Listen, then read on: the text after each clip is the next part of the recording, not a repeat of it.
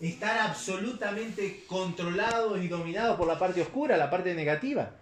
Y esas almas estaban ahí.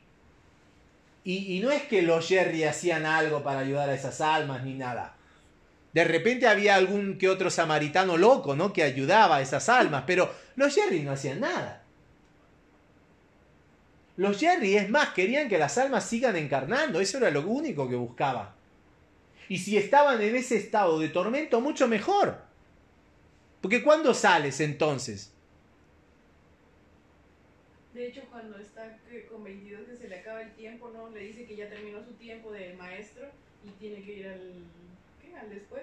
Ajá, o sí. sea, como que nada más estás de maestro por un tiempo ahí, Claro. se te acaba el tiempo y no lograste que el, por decir que la nueva alma vaya a la tierra, vas al después. Claro.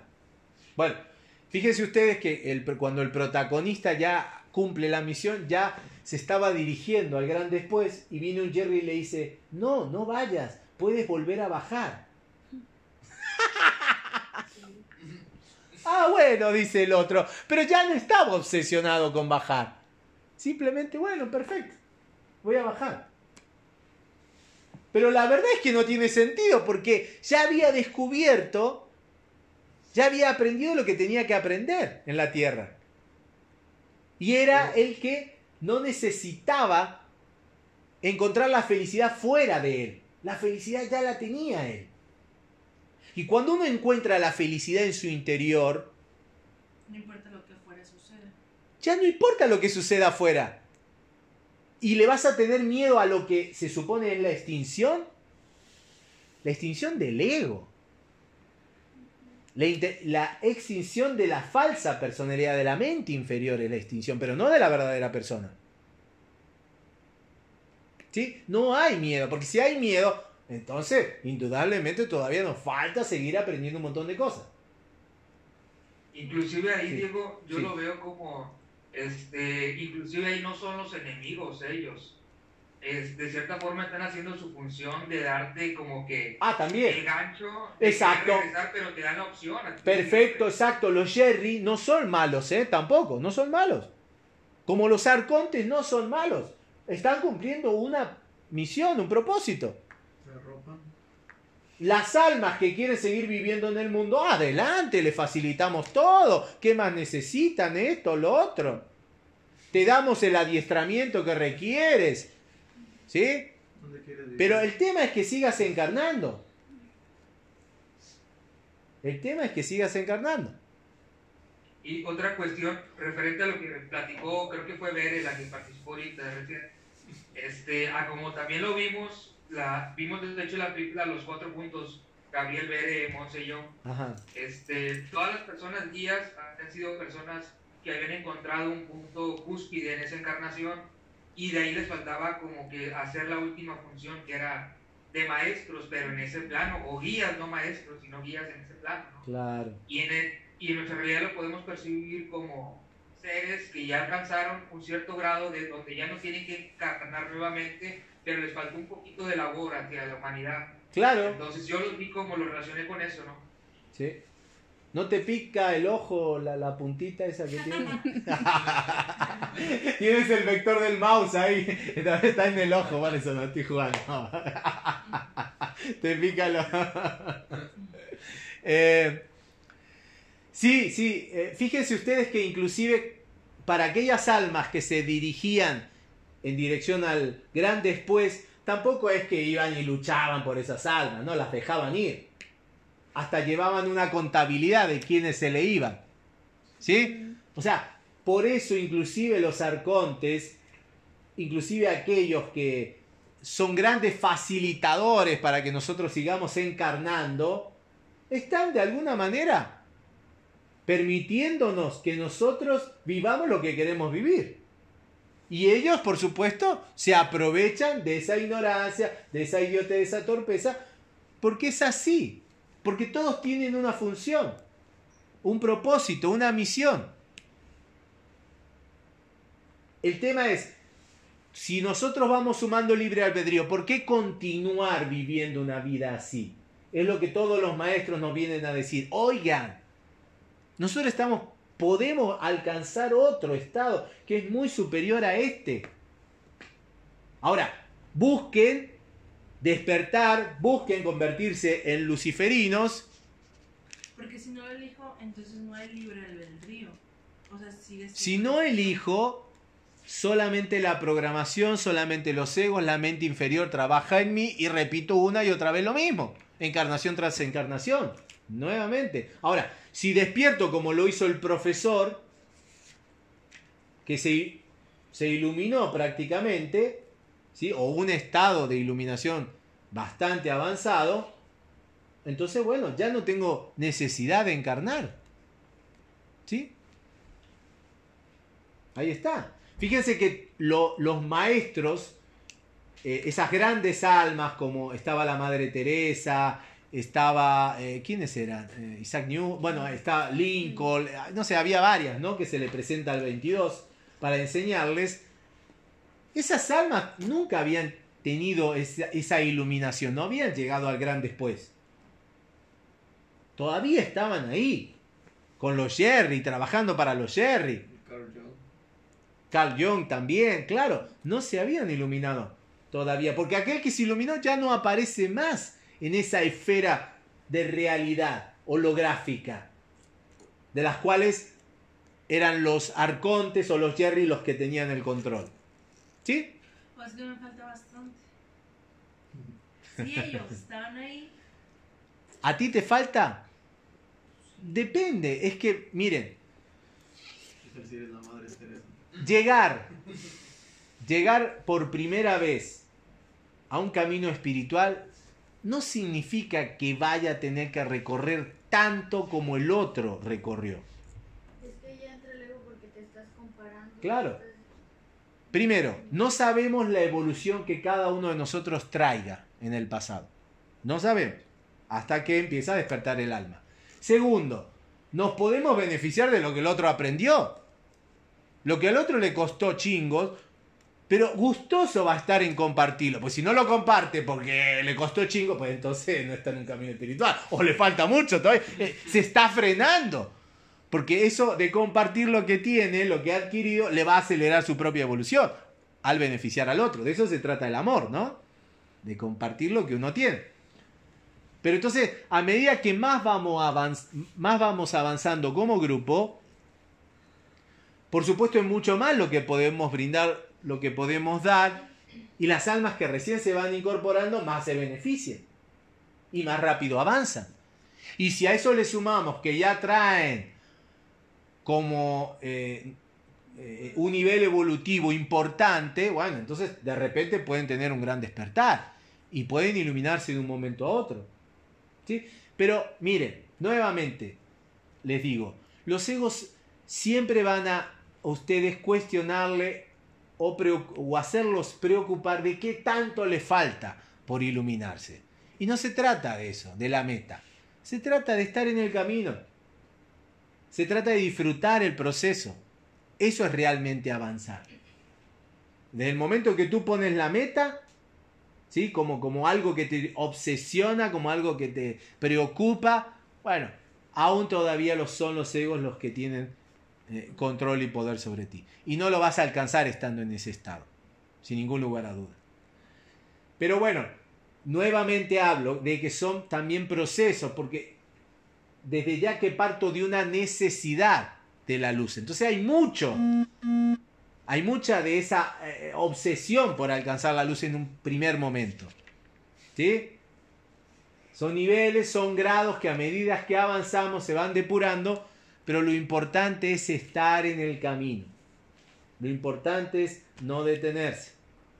¿Sí? Muy bien. Yo quiero compartir algo que justamente ahorita lo abrí, no, no sabía que conectaba mucho con esto, pero creo que un poco.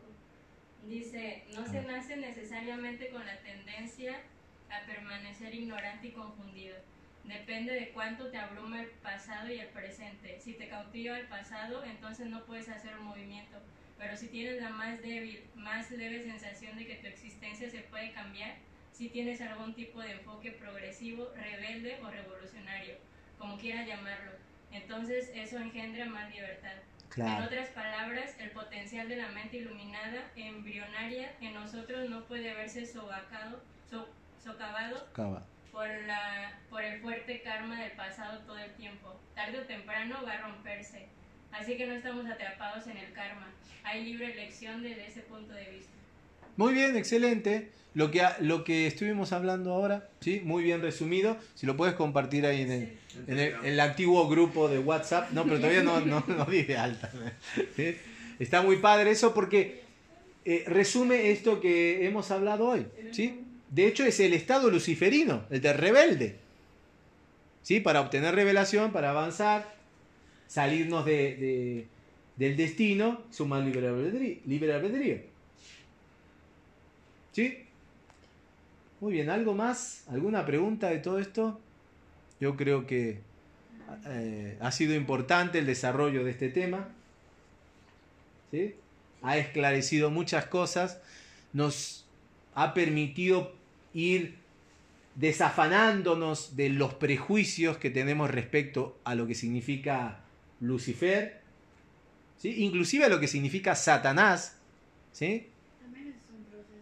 Claro, es un estado. Y el que permanece en el estado satánico, como lo está este mundo y como lo hemos estado nosotros, o lo seguimos estando en gran medida todavía, y bueno, es un proceso. Y por favor debemos nosotros de quitarnos ese miedo, ese terror por esas cosas. Sin embargo, y ahora sí, qué bueno que no se me fue el tema, vamos a hablar de que sí existen entidades y seres del bajo astral. Sí existen, sí. Bueno, es que la verdad toda esta cuestión de los luciferinos está súper relacionada con todos los círculos de pedofilia, con todas las cuestiones de las entidades. El texto que citó Freddy en el grupo de WhatsApp es del escritor de la Biblia satánica. A mí me saca mucho de onda eso, por qué de repente de la nada empezamos a citar satánicos y trips así ¿Por qué? densos. Pues tantas cosas que hemos estado leyendo de otras personas. Y de repente a mí me cuesta mucho trabajo como conectar esas ideas, o sea, de, los satánicos y del, o sea, de los templos donde están las estatuas de Baphomet y todo eso, Muy bien. han hecho tanto, incluso hemos hecho regresiones y hemos visto, he pasado por vidas así, Vale, o sea, ¿y por qué ahorita regresar esa dirección? O sea, si yo cuando entré, Muy bien. hubiera- bueno, pues Perfecto, te entiendo. Mire, eh, le iba a preguntar justamente por qué trae la vibración baja. Eh, De, de hecho, ya te iba a preguntar. ¿sí? Trae la vibración muy baja porque le remueve traumas. ¿Sí? Sin ningún lugar a duda, estos temas remueven traumas porque muchos de nosotros, incluyéndome por supuesto, hemos estado en estados luciferinos y nos hemos desvirtuado. Y hemos caído. Recuerden que hablé. El estado luciferino no es el estado de, derechito a la iluminación. No. El estado luciferino de encontrar respuestas, de encontrar verdades, de avanzar, puede estar expuesto, si no se tiene la suficiente conciencia, de ser atrapado por la vanidad, por el orgullo y por los aspectos negativos que inclusive le pasó también a Hoyo, como dijimos recién como les ha pasado a muchas almas muy lúcidas, muy inteligentes, muy despiertas, pero que no han tenido esa pureza necesaria. Ahora, ¿por qué nos moviliza tanto cuando hablamos de Lucifer, de Satanás, cuando vemos un, un monstruo ahí, unos cuernos? Justamente por todo lo que la religión y el sistema ha instalado respecto a lo que es la maldad. La maldad es lo feo y es algo que tenemos que rechazar. Y si tú rechazas la maldad, rechazas también el bien. No podemos estar enojados con una polaridad. Esto lo hemos hablado un montón de veces. El bien y el mal son una misma cosa. Las dos energías.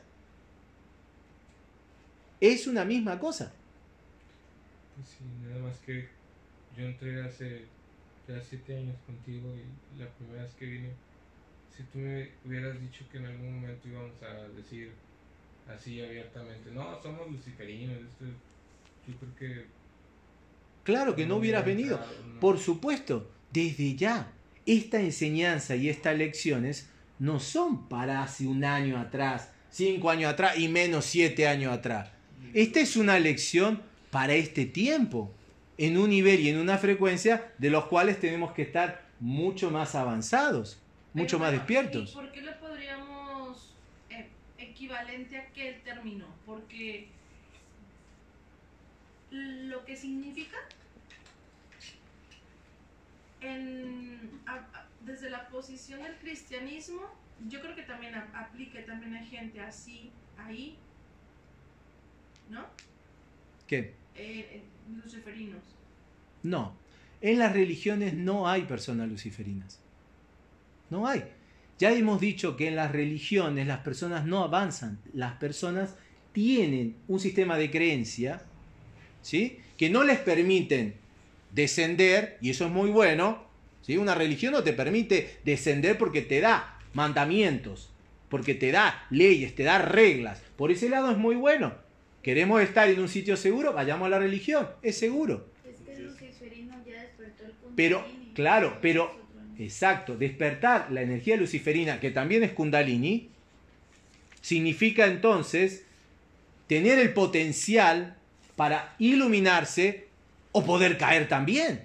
Y si caes, es la serpiente que se muerde a sí misma. ¿Sí? Se envenena a sí misma. Eso puede pasar, eso puede ocurrir, claro. Yo he conocido, independientemente de qué denominaciones, eh, personas cristianas que yo veo que viven en amor, o sea, como que viven mucho, mucho de lo que dijiste, yo veo esos frutos en su vida. Me ha tocado. Qué bueno.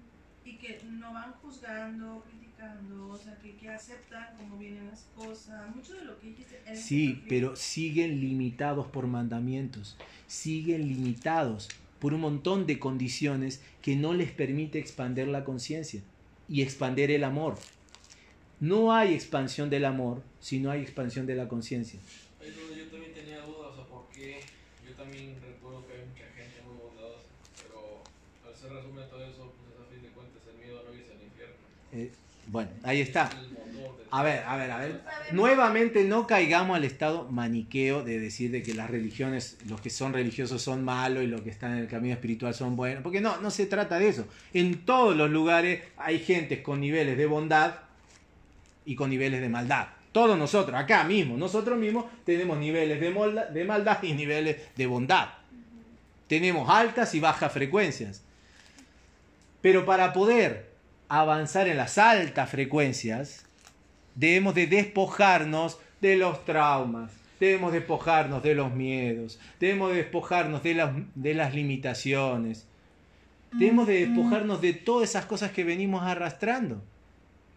¿Sí? Por eso los budistas, fíjense ustedes qué interesante, muestran a sus divinidades con caras monstruosas.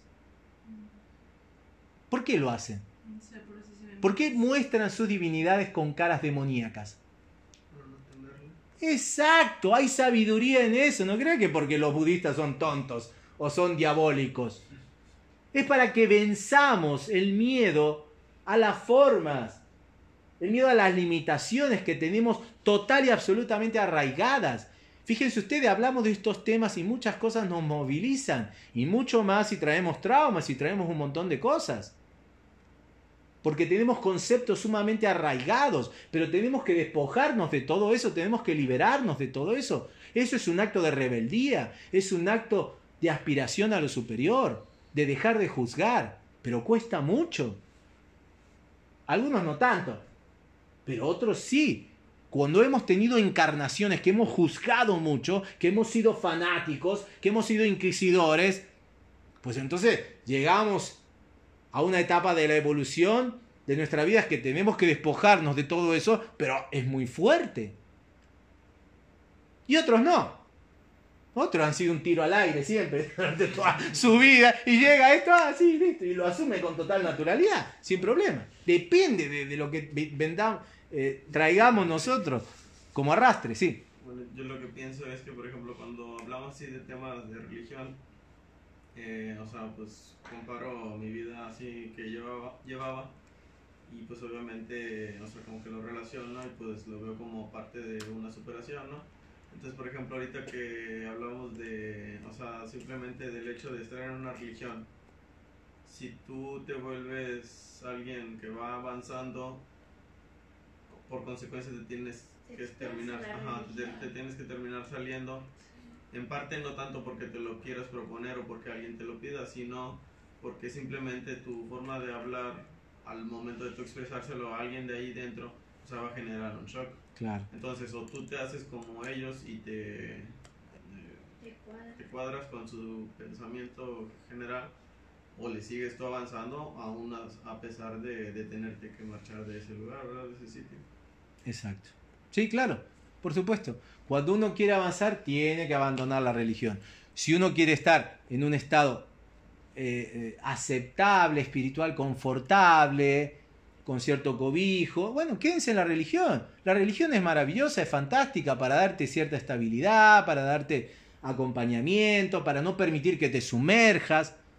Pero es un nivel, es un nivel que ya cuando queremos seguir creciendo tenemos que abandonar. Ahora, cuando uno deja la casa familiar de los padres, no, hay garantía de que te va a ir todo 10, todo fantástico. No. Tiene sus riesgos. Uno tiene que esmerarse, uno tiene, puede inclusive eh, caer en carencia y en necesidad. Pero no por el miedo a independizarse, nos vamos a quedar toda la vida agarrados de la chichi de mamá y de papá. ¿No? Pues hay que salir de ahí, del nido. ¿Eh? Eso, eh, esa es la función de la religión. Te dice esto es bueno, esto es malo. Sí, Por ejemplo, en la mañana vi una publicación hombres que en las religiones no ven la dualidad de Dios, por ejemplo, solamente lo quieren llevar que es bueno y hacerla bien, pero, por ejemplo, ponen que en la Biblia habla sobre eso, que Dios.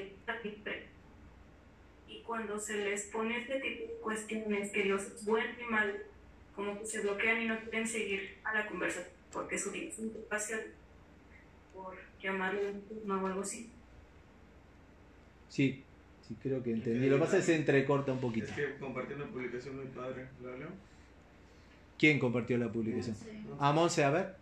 Y es lo que está diciendo, o sea, que cuando, déjame luz, que cuando tú hablas con un religioso y hablas de que Dios, o sea, al final de cuentas, digamos, permite lo que está pasando en el mundo, Claro. como que te cortan la... Te corta, claro, claro. ¿Por qué Dios está permitiendo lo que permite? Ajá, y Exacto. Pues, y pues obviamente pues se le echan al diablo. Pero realmente es así, no es que Dios sea malo, simplemente es un todo completo. Es un todo. Y aparte el diablo es una forma muy, muy sutil de quitarte tu, tu responsabilidad, ¿no? O sea, mejor te le echas al diablo. Es que así Exacto. lo. Dice aquí, es lo que compartimos Cuando te pasan cosas buenas, Dios, y cuando te pasan cosas malas, el diablo, pero es el mismo, Dios es todo. Todo, Dios es todo, por supuesto, claro. Dice, si Dios solo es día y no es noche, o si solo es masculino y no femenino, entonces no es todopoderoso y sería un Dios incompleto. Claro. Los creyentes son muy fuertes para anunciar que Dios es todo, pero muy débiles a la hora de entender que si Dios lo es todo, es también la noche, el mal, la luz y la oscuridad. Isaías 45, 7. Aquellos que dicen que Dios es todo y todopoderoso, pero que a la vez lo dividen, posicionándolo solo con lo blanco, la luz y el bien, sufren de, un confu- de una confusión psicológica y espiritual. A ver, el ego necesita y requiere tener una identidad. Démosle una identidad. Seamos buenos o seamos malos, seamos cristianos o seamos musulmanes, pero necesita el ego que le pongamos una etiqueta. Por favor, déme la etiqueta. Y cuando yo soy esto, entonces no soy lo otro. Y punto. Si soy católico, soy bueno. Claro. Ahora, ¿eso es espiritual? Pero, bueno, ya último- mi último comentario. Yo crecí y he pasado mis últimos años en una religión y no es como ustedes lo están diciendo, es más bien como en este mensaje como ve la religión en la que yo fui, porque he estado en otras que sí es así, es muy así como ustedes lo están explicando, pero es más parecido al- a, lo que tú estás diciendo. Entonces es un camino espiritual. Ajá. Es un camino espiritual. Religión, ya lo hemos dicho muchas veces, pero bueno, eh, Brenda, es la primera vez. y- Religión significa religar, significa unificar. Una religión no tiene que separar, no tiene que dividir, porque si no sería una secta. ¿Sí? Sin embargo, todas las religiones son sectas, separan, dividen, desintegran. Todas las religiones son sectas. Los caminos espirituales entonces tienen que hacer la labor de religar, eh, ser la verdadera religión. No tienen que separar, no tienen que dividir. Por eso ni siquiera, ni siquiera debemos comprender y entender, eh, debemos de juzgar nosotros a que hay cosas malas, a que hay cosas eh, que son eh, perversas, oscuras. No, todo forma parte de la divinidad, todo absolutamente. Y debemos nosotros de ir modificando nuestro interior para asimilar la totalidad, porque si no, todavía seguimos estancados, seguimos atrapados, seguimos bloqueados. ¿Sí? O sea, digo, Sí. lo- lo- los que recalificamos nosotros la energía somos nosotros. O sea, todo es perfecto y todo es divino. Exacto. Que cuando pasa a través de nosotros está como nuestro filtro sucio. Exacto. Entonces lo escupimos de forma sucia. Exacto. Y Exacto. la misma realidad y todas las mismas cosas malas que nos pasan y a la humanidad lo creamos nosotros. Nosotros Totalmente. estamos bromados por culpa de nosotros. Exacto. Exacto. Sí, por supuesto. Cuando- Ahora, Cuando dejemos de recalificar las cosas, capaz que mejore lo que nuestra realidad. Claro, claro. Y bueno, cuando hablamos de las entidades del bajo astral, podemos hacer referencia a la película Jerry, y son esas almas que viven atormentadas, que viven total y absolutamente obsesionadas por culpas, por iras, por corajes, por situaciones que no han superado. Eso es lo que te lleva a ser una entidad del bajo astral y lo que te lleva a ser un demonio. ¿Sí vieron cómo era en la película? ¿Sí? ¿No lo viste? Ah, porque no viste la película. Ah, bueno. Pero los que vieron la película vimos que eran como monstruos, eran demonios. Bueno, eso somos nosotros cuando traemos situaciones que siguen pululando y atormentándonos. De hecho, el mismo 22 se convierte en un demonio también, si recuerdan. ¿Por qué? Por la culpa. Por la, porque Los siente miedos. miedos, culpa, un montón de cosas. Claro. ¿Sí? Entonces, es de ahí de donde nosotros, cuando tenemos una densidad, debemos de ocuparnos para aligerar esa carga. Avanzar en eso. ¿Sí? Ahora, por, eh, por ejemplo, a Santiago le está costando superar eso. Hablando de temas que para muchos es con una ligereza y simpleza y fluidez natural.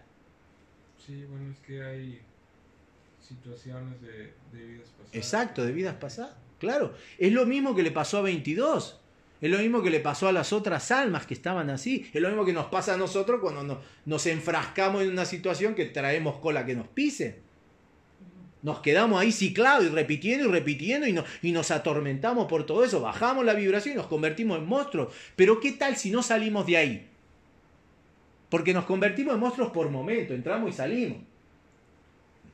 Nos, nos hemos visto en el espejo cuando estamos atormentados por los egos. Si vieron los demonios que tenemos en nuestra mirada?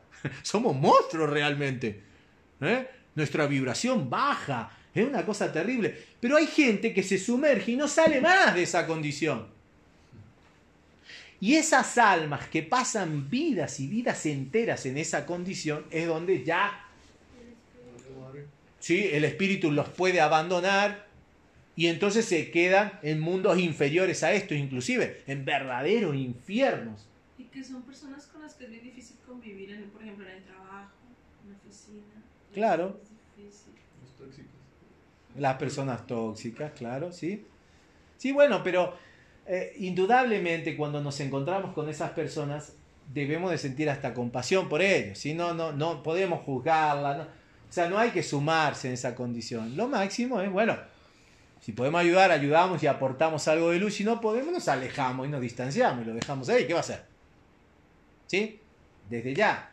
Pero eh, no podemos andar criticando o, señalando o tirando más pestes y más cosas negativas porque estamos eh, alimentando, por supuesto, ese, ese demonio en esa persona, esos demonios, y nosotros también nos vamos creando los nuestros, siendo de esa manera. Una vez tú me lo explicaste muy bien. Bueno, yo así lo comprendí que como puedes enojar o juzgar a una persona si, si realmente está enferma. O sea, es como cuando alguien tiene temperatura o está tirado en cama, o sea, no le vas a gritar, ay, ¿por qué estás así? Yo no sé qué, o sea, lo dejas que repose, o sea, no le puedes exigir más de lo que no puede en ese momento. Y lo que necesites es amor, no el que juzgar. No que le estés- Bueno, el no juzgar ya es un acto de amor increíble. ¿eh?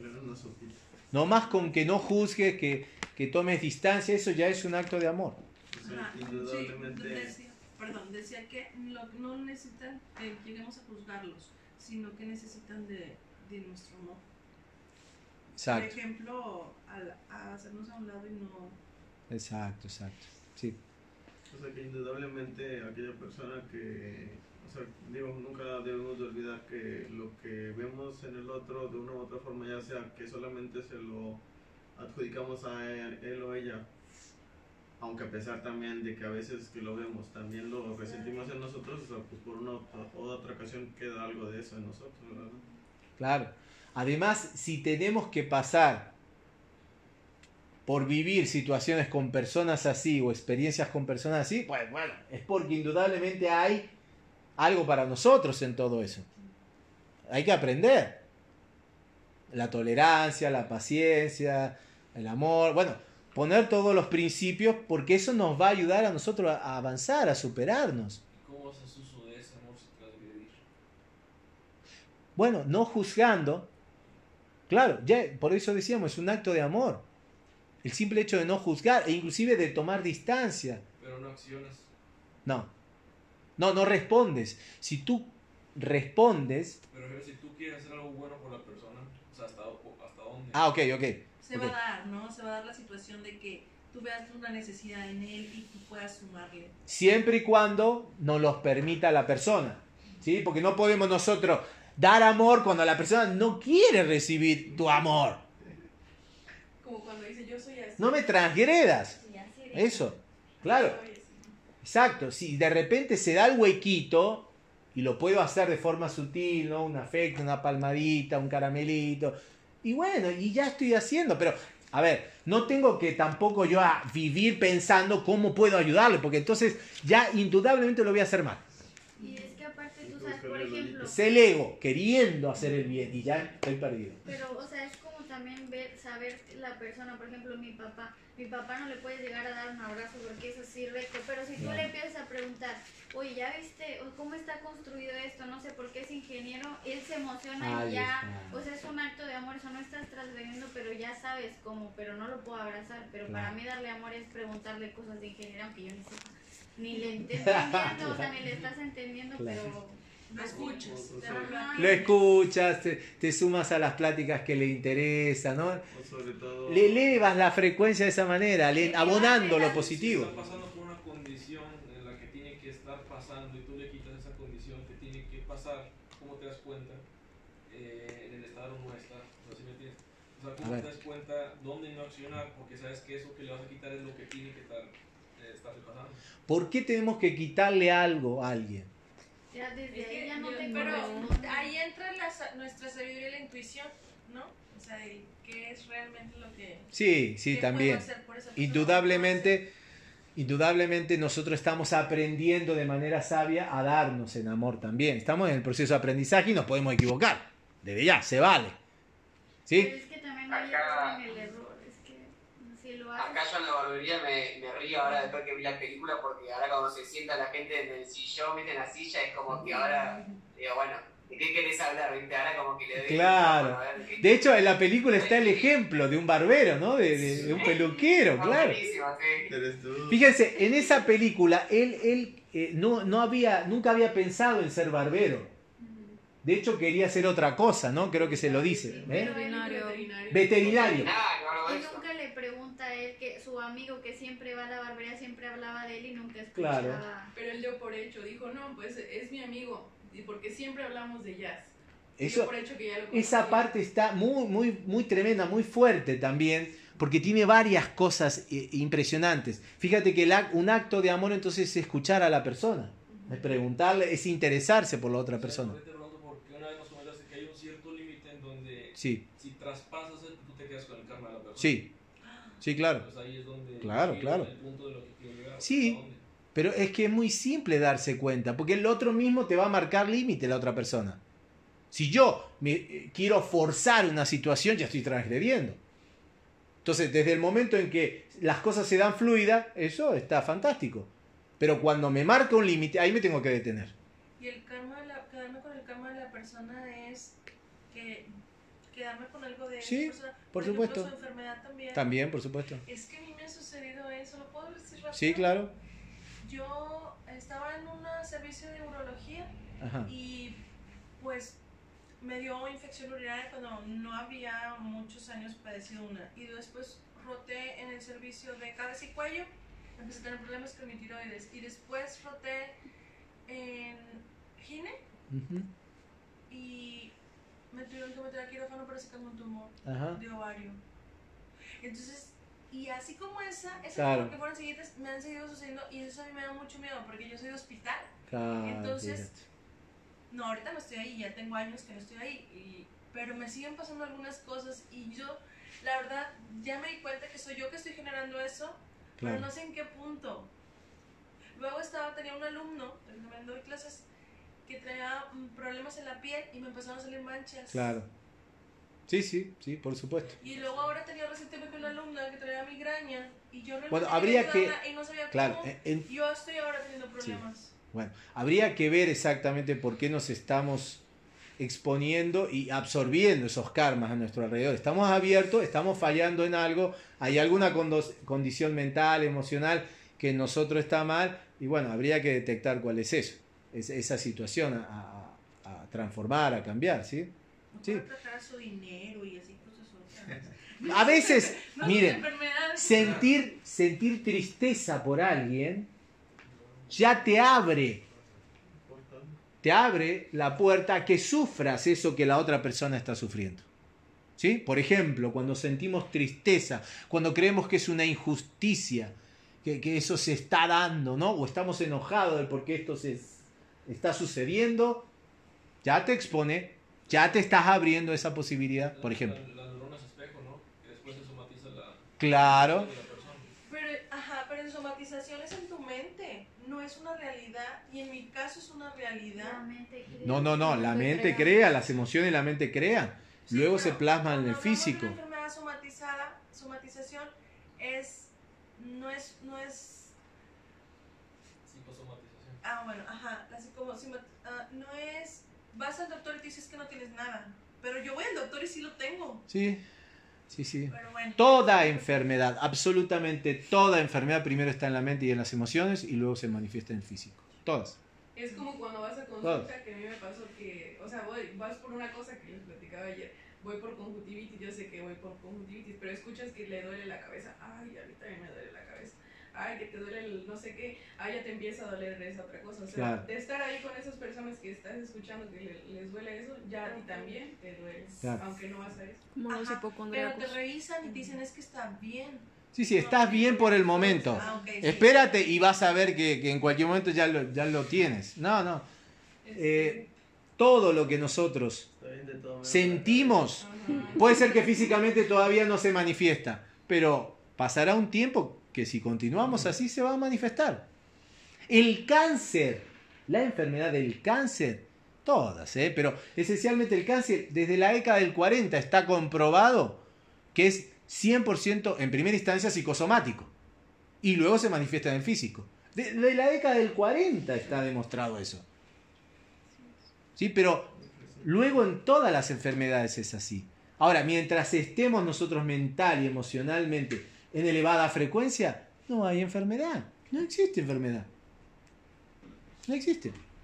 Que si de repente se presentan situaciones, bueno, indudablemente hay algo que estamos trabajando, hay algo que está liberándose, hay algo que está en proceso. Bueno, y lo exteriorizamos de esa manera, pero salimos rápido de ahí.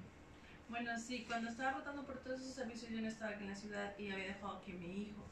Y yo estaba pasando una situación muy difícil emocionalmente y de estrés.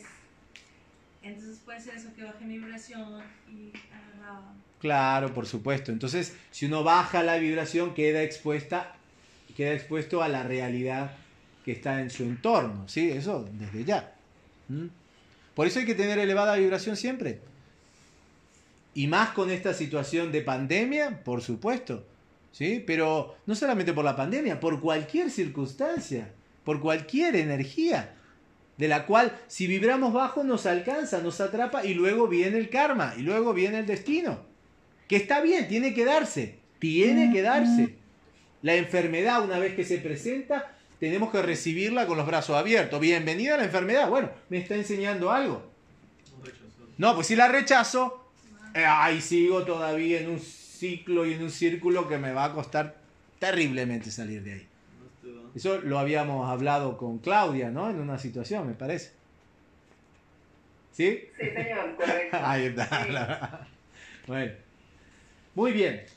¿Alguna pregunta de todo esto? Yo espero que hayamos avanzado, aunque sea un poco, en desmitificar todo lo que es la maldad, todo lo que es lo satánico, lo luciferino y un montón de cosas, ¿sí? Que sin ningún lugar a dudas eh, existe todo eso, pero que no tiene que tener poder sobre nosotros.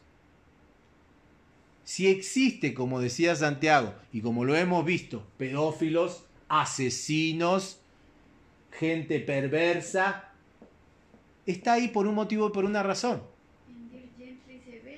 Claro. Ahí ellos están inclusive contribuyendo a la evolución y al despertar de las personas.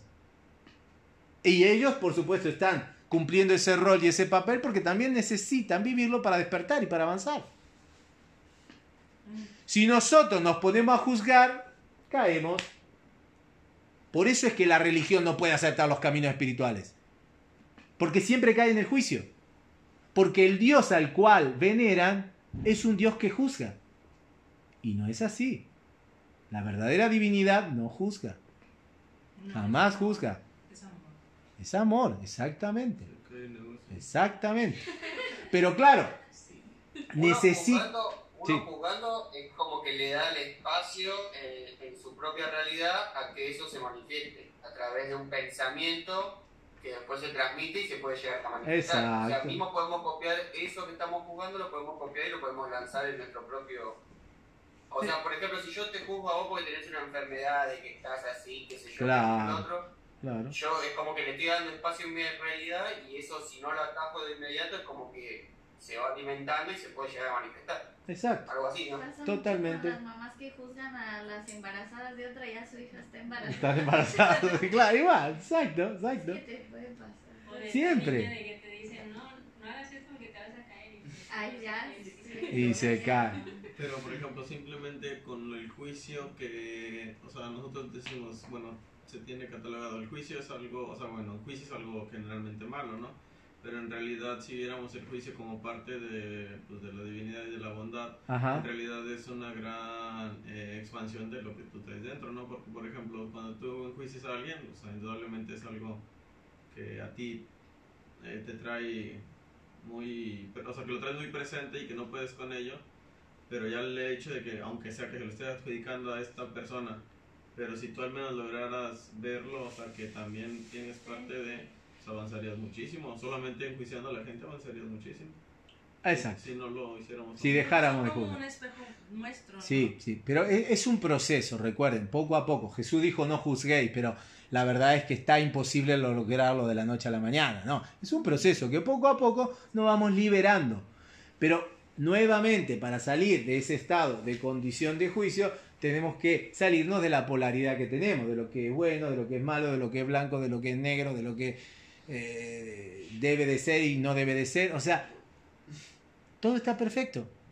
Todo está perfecto, todo está en la condición. Es más, todo lo que he vivido y, y he pasado ha sido necesario. ¿sí? Y lo que venga va a resultar también necesario para que yo siga expandiéndome. Ahora, ¿por qué? ¿Por qué está eh, eh, esa intencionalidad entre comillas? Porque no es mi intención expandirme y avanzar. Realmente no es ninguna de nosotras esa intención. Es de la divinidad. Esa es la voluntad de Dios. La voluntad de Dios es evolución, la voluntad de Dios es que te integres al amor, pero no es mío, es de la divinidad. Entonces, cuando yo busco eso, no es que eh, me estoy siguiendo a mí, es la divinidad misma. No es mi ego. No, no es el ego. Ahora, El ego puede simular algo así. Eso también existe, eso también está. Pero rápidamente eh, se descubre el ego. ¿Sí? Porque es parcial, porque eh, lo hace únicamente por interés, porque es pasajero, porque, bueno, no, no, no. No es consistente, pero cuando surge de la voluntad divina, es una, es una, decisión que, que, que, es toda una convicción, que es el ser, que no hay nada que te pueda detener. Y hay congruencia. y hay congruencia. Muy bien, exacto. Totalmente, hay congruencia. ¿Sí? Bueno, muy bien. Vamos a meditar un poquito ahora. ¿Sí? Ya lo de la película, entonces.